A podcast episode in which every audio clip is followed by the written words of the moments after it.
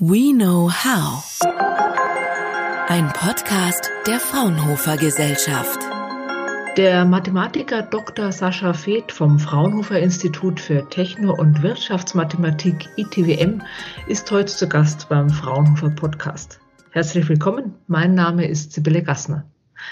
Auch Sascha Feeth hat sich in den vergangenen Wochen intensiv mit der Corona-Krise beschäftigt und sagt, um die Gesamtsituation besser ein- und abschätzen zu können, braucht es auch die Verwegenheit der angewandten Mathematik. Das wollten wir natürlich genauer wissen. Herr Feeth, welche Fragen im Zusammenhang mit der Corona-Pandemie können Mathematiker beantworten, bei denen Virologen und Epidemiologen eventuell nicht weiterkommen?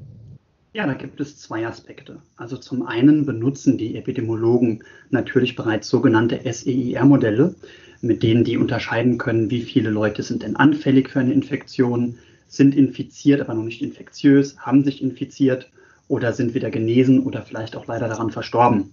Und mit diesen Modellen kann man die Ausbreitung von so einem Virus prinzipiell studieren. Dazu braucht man nur jemanden, der sich in Analysis auskennt. Das ist eine mathematische Disziplin, die kennt man aus der Schule, aber das war die Differential- und Integralrechnung. Wenn man diese Modelle jetzt verbessern will, gelangt man schnell in andere mathematische Disziplinen. So kann zum Beispiel Graphentheorie und die Simulation von Verkehrsflüssen dabei helfen, dass man die Ausbreitung auf der realen Landkarte besser versteht. Und weiterhin helfen dann Statistiker, so wie wir, dabei die Dunkelziffer zu schätzen und verschiedene Hypothesen zu prüfen, die man haben kann. Und bereits jetzt haben wir damit drei mathematische Disziplinen im Boot, von denen man nicht erwarten kann, dass ein Nicht-Mathematiker die alle beherrschen würde. Und was genau macht jetzt die angewandte Mathematik so verwegen, wie Sie es genannt haben? Ja, also klassische Mathematiker beantworten Fragen typischerweise erst dann, wenn sie ihre Antwort beweisen können. Und das ist mitunter ein sehr langwieriger Prozess. Außerdem muss dann die Antwort immer noch irgendwie mathematisch elegant sein. Und ganz generell ist es ja so, dass Forschung ergebnisoffen ist. Die Antwort von einem Mathematiker könnte jetzt also auch mal sein, das ist mit unseren mathematischen Ansprüchen nicht lösbar. Und ein angewandter Mathematiker macht sich jetzt sinnbildlich auch mal die Hände schmutzig.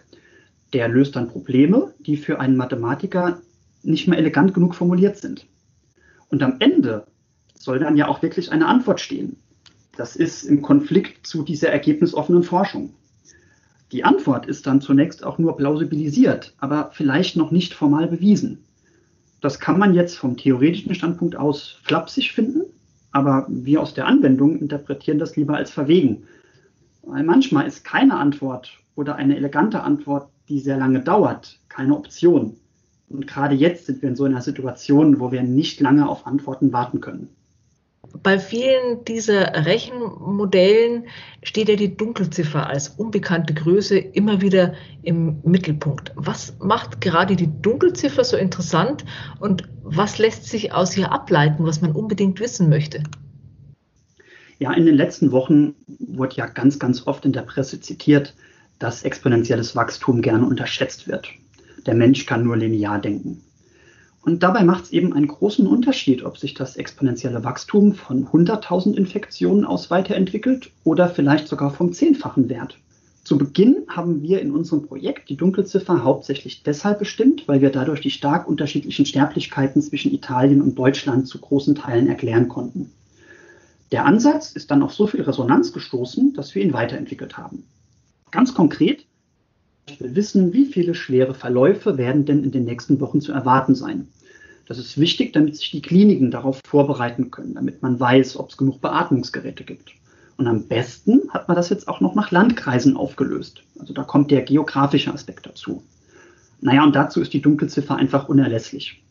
Und jetzt hat vor kurzem auch die Kanzlerin in einem Interview ganz ausführlich erklärt, welchen Wert die Reproduktionszahl haben darf und wann es dann zu einer Überlastung des Gesundheitssystems führen würde. Sie hat gesagt, die sollte ja eigentlich unter 1 sein.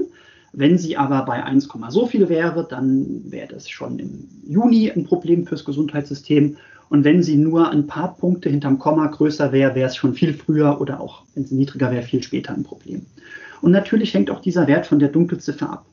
Da wird sich der Wert der Dunkelziffer, also ob das jetzt doppelt so viel oder zehnmal so viel ist, wird sich ziemlich genau auch in diesen Größen, nämlich Anzahl schwerer Fälle und eben diese Reproduktionszahl niederschlagen. Und übrigens glauben wir im Moment, dass speziell in Deutschland auf jeden entdeckten Fall ein unentdeckter Fall kommt. Das würde bedeuten, dass man die gemeldeten Infektionszahlen im Geiste verdoppeln müsste. Wir würden dann also Stand heute nicht von 140.000 Infektionen sprechen, sondern eher von 280 bis 300.000 Infektionen. Mhm. In einigen Bereichen höre ich daraus, sind Ihre Schätzungen und Berechnungen doch jetzt schon zunehmend präzise. Nach Ihrer aktuellen Einschätzung fließen die Erkenntnisse der Mathematik zum jetzigen Zeitpunkt ausreichend in die Lageeinschätzungen der Experten ein? Naja, die Experten haben ja momentan durchaus unterschiedliche Einschätzungen. Vor allem, wenn jetzt die Frage kommt, wann kann man denn welche Maßnahmen lockern? Und das liegt auch sicherlich an unterschiedlichen Vorstellungen, ob die Dunkelziffer die Infektionszahl jetzt verdoppeln oder verzehnfachen würde.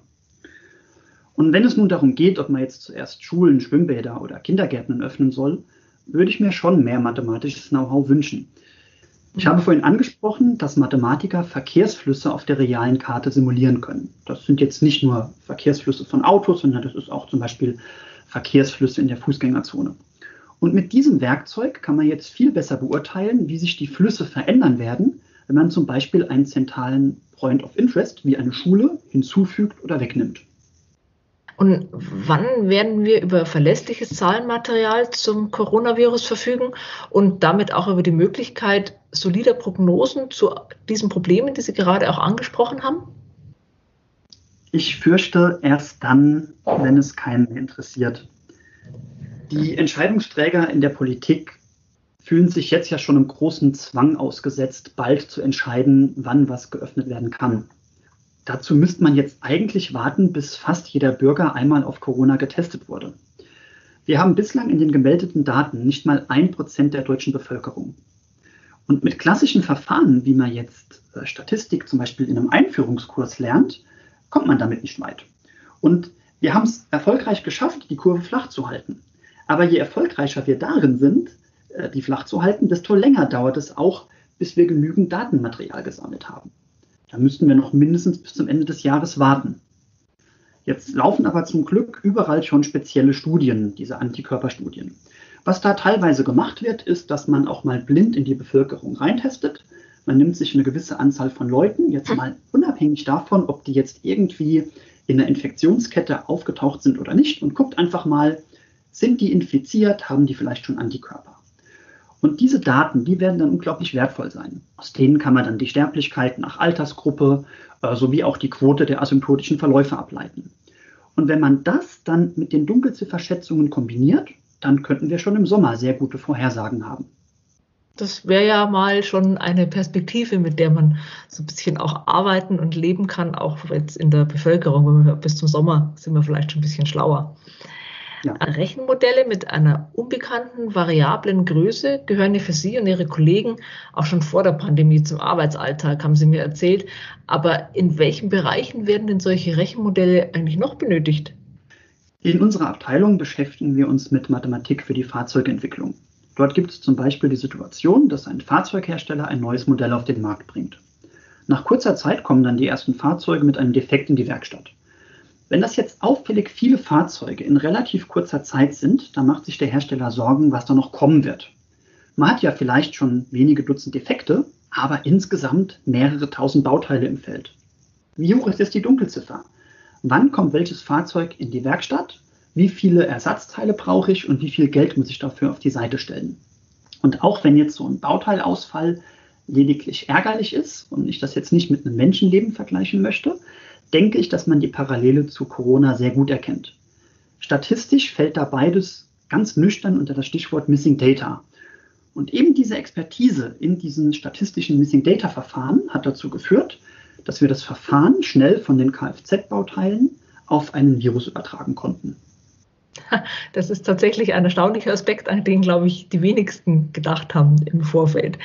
Sie haben mir auch verraten im Vorgespräch, dass es einen Punkt gibt, an dem so eine Pandemie für einen Mathematiker kein verlockendes Problem mehr ist.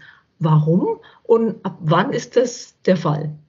Ja, das ist aus mathematisch-statistischer Sicht äh, ganz sicher, dass wir das Interesse daran verlieren werden, vielleicht sogar noch bevor der Impfstoff erscheint.